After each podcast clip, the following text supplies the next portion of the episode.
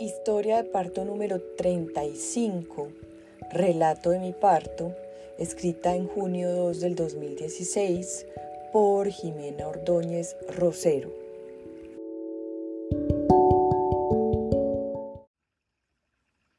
Mi nombre es Jimena Ordóñez Rosero, tengo 36 años y ahora soy madre de un lindo guaguita llamado Quinti Aru, que significa colibrí del sol o colibrí dorado. Quiero compartir con ustedes mi experiencia de haber recibido a mi pequeño en casa a través de un bello parto natural, acompañado de mi compañero Luis y un amigo muy cercano de profesión, médico llamado Leonardo. Quinti es mi tercer embarazo. En dos ocasiones anteriores yo había quedado embarazada, pero por cuestiones del misterio de la vida, mis dos primeros embarazos no habían llegado a su término y en lo profundo de mi ser habitaba siempre la, esperanza, porque soy una mujer convencida de la fuerza que nos ha dado la vida para acompañarnos en el proceso de ser mamás.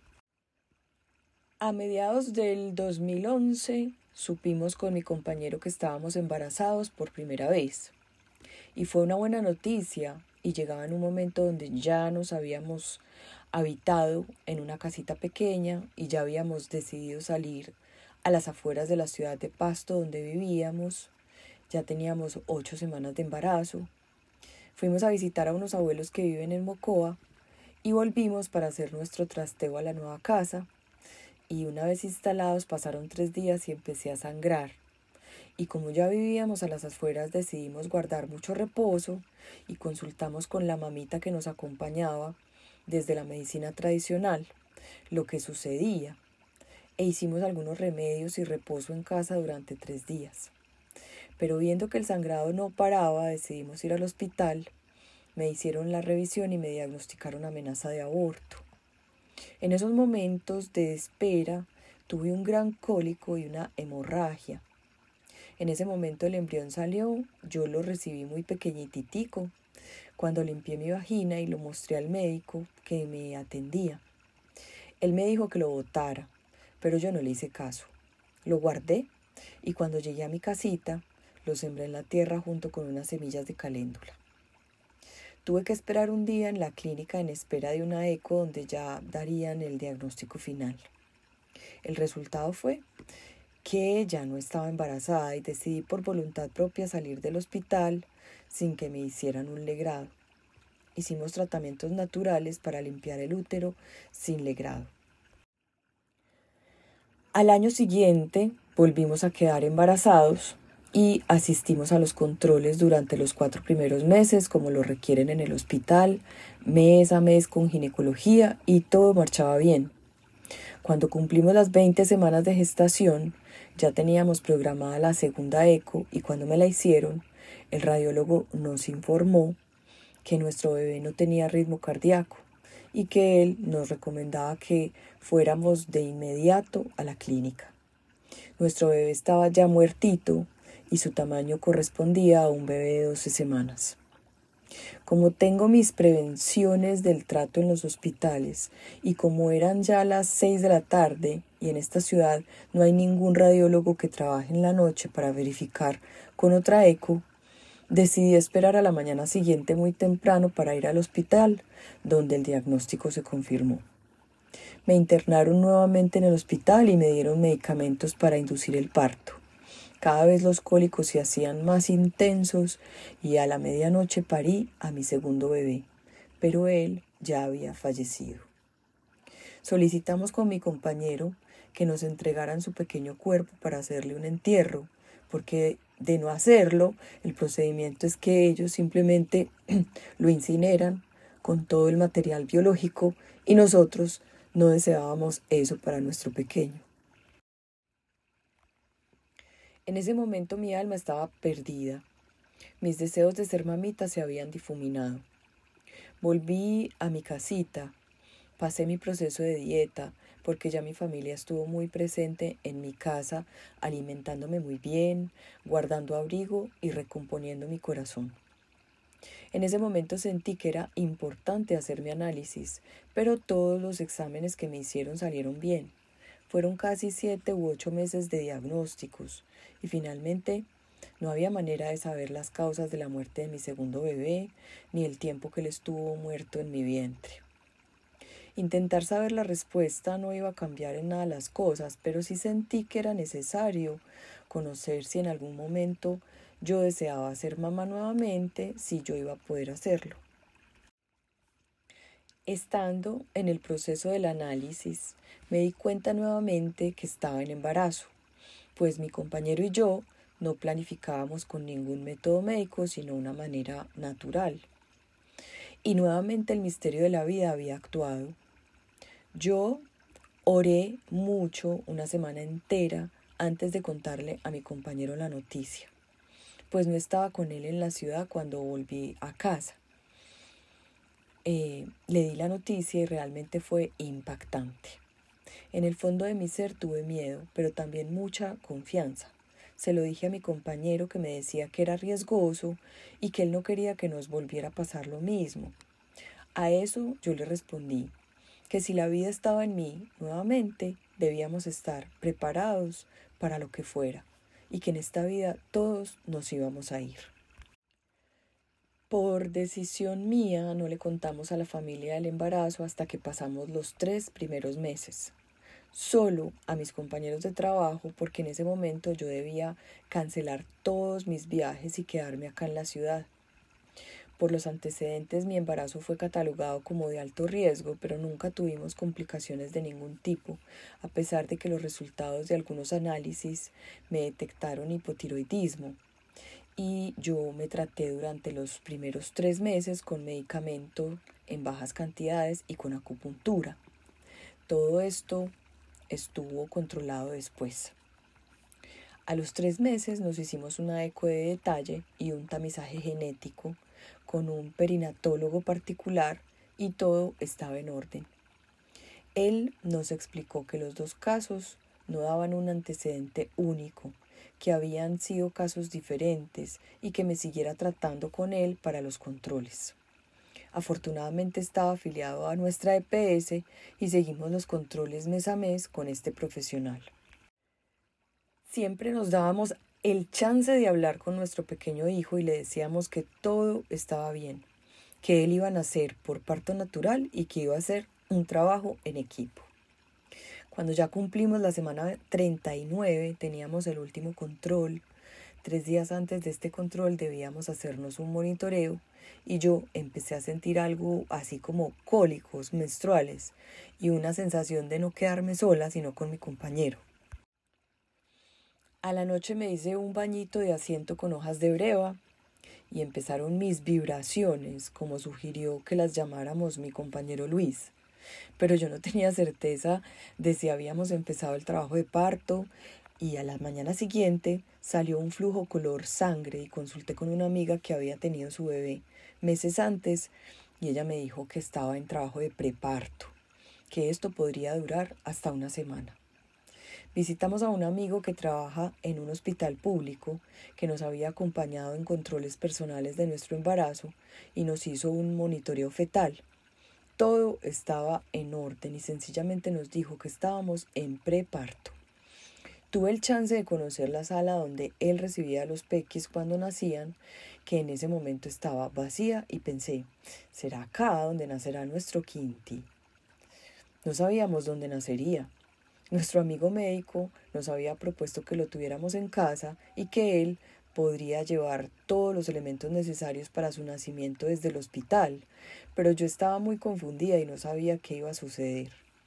Me daba mucho miedo que nuevamente a nuestro hijo le pasara algo. Y además yo había leído mucho sobre el parto en casa, pero sentía que no estábamos preparados. El día lunes tenía el último control con el perinatólogo y fuimos con mi compañero, pero no sé qué pasó, y pese a los síntomas que ya estaban avanzando no me hicieron un tacto ni un monitoreo. El especialista confirmó que todo estaba bien y que si nuestro bebé no nacía hasta dentro de nueve días fuéramos por urgencias. Me causó mucha gracia que el médico nos preguntó qué habíamos pensado del nacimiento de nuestro bebé. Yo no entendí la pregunta. Él me volvió a decir, ¿quiere parto natural o cesárea? Yo me miré con Luis y dijimos con toda seguridad, pues parto natural. Entonces él nos respondió, bueno, entonces esperemos hasta el otro miércoles. Salimos al mediodía del hospital, pero yo sí sentía que tenía vibraciones muy fuertes, pero caminamos harto. Estuvimos en casa de mi hermano, que nos había invitado a almorzar, y en la tarde di la última clase de tejido en Shakira que ofrecía a una linda niña de 12 años.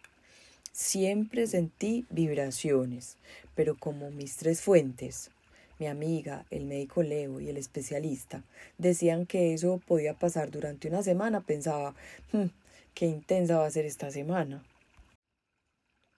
A las seis treinta de la tarde tuve una pequeña crisis de nervios, porque fue un momento a solas en casa sin saber qué me pasaba. Me tranquilicé Llamé a mi madre y le dije que sentía que ya estaba pronto, que estuviese pendiente a mi llamada. Al momento llegó Luis a casa y lloré. Le dije que no me deje sola, que alistáramos las cosas para ir al hospital y así fue. Alistamos mi maleta, pijamas, ropita del bebé, todo lo necesario y llamamos a Leo, con quien habíamos acordado en un principio realizar el trabajo de parto en casa y al momento de una buena dilatación salir al hospital. Él me hizo un tacto a las ocho y media de la noche y estaba en cuatro de dilatación. Nos explicó que como yo era primigestante, el trabajo de parto duraría toda la noche, que el bebé nacería a la mañana siguiente. Leo salió de mi casa a traer cosas que podrían ser necesarias y yo con mi compañero seguimos haciendo nuestra labor. Llamé en un momento a mi madre, pero ella no me contestó y decidí seguir haciendo mi trabajo, concentrada, entregada, fuerte, sensible, consciente. Caminaba de un lado, de un lugar a otro, iba al baño, me sentaba en unos banquitos tradicionales camenzá y en una vibración tuve una linda visión. Vi a todas las mujeres de mi familia que habían parido. Las sentí, sentí su fuerza, su poder, su magia, su naturaleza. Fui muy agradecida, pero conseguí encontrar la mejor manera de, sobrellevar estas fuertes vibraciones. A las once de la noche llegó Leo nuevamente a casa y me hizo otro tacto. Y oh sorpresa, ya estaba en ocho de dilatación. Me dijo, Jimenita, lo estás haciendo demasiado bien. Pero cómo no, estaba en mi casa, caminando y recorriendo mi nido escuchando mantras hindús que inconscientemente mi compañero había puesto desde la tarde y nunca pararon. Cobijadita con una linda y abrigada cobijita, estaba tranquila y concentrada. Pasadas las doce, Leo dijo, estás en diez, cuando quieras Jimenitas puedes pujar.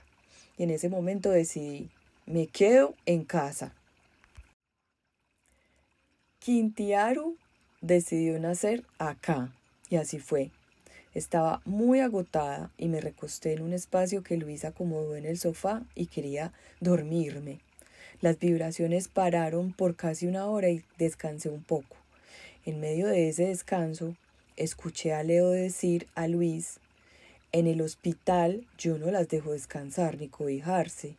¿Por qué? dijo Luis. Porque ellas están en trabajo de parto, afirmó. En ese momento me dije, ¡Ah! es verdad, no puedo parar. Cerré mis ojos y revisé qué estaba pasando y les dije, acá acostada no voy a poder. El bebé ya mostraba su cabecita, Luis la veía. Empecé a sentir nuevamente vibraciones. Intenté pujar y al primer pujo, Leo me dijo, así no gime. Escuché atentamente lo que él me recomendó. Así como estabas llevando las contracciones, pero cuando las sientas, no vas a respirar, sino que vas a contener el aire y lo llevas a tu vientre hacia abajo.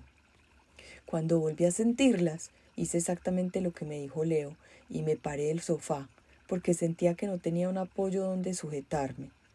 Al pararme, me dio una vibración y sentí mucho líquido salir de mí, y al momento sentí a Quinti que salía y nacía. Leo me dijo, no puje, no puje, no puje más pero yo ya no estaba pujando, fue muy fluido y rápido.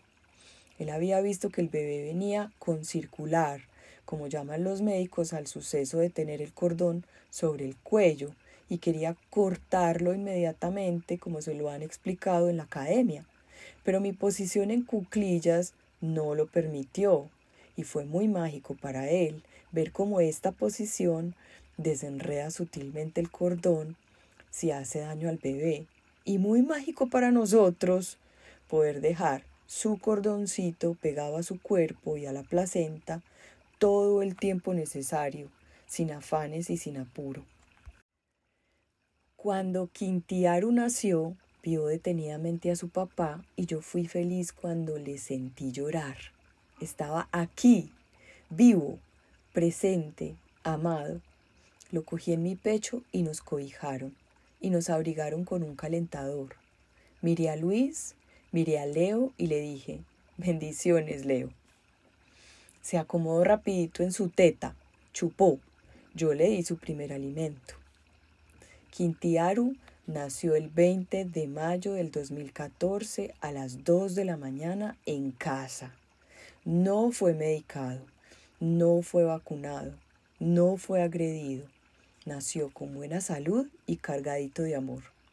Fue un suceso inesperado y obviamente cuestionado por algunas personas de mi familia que temían que a él o a mí nos pasara algo después de mi antecedente médico, pero estoy convencida de que fue él quien eligió dónde y cómo nacer, quien vino a compartirnos que pese a todas las dificultades y adversidades que puedes tener como madre, en nuestro ser debe habitar la confianza y la fuerza natural con la que fuimos creadas las mujeres para gestar, para parir y para criar. Jimena.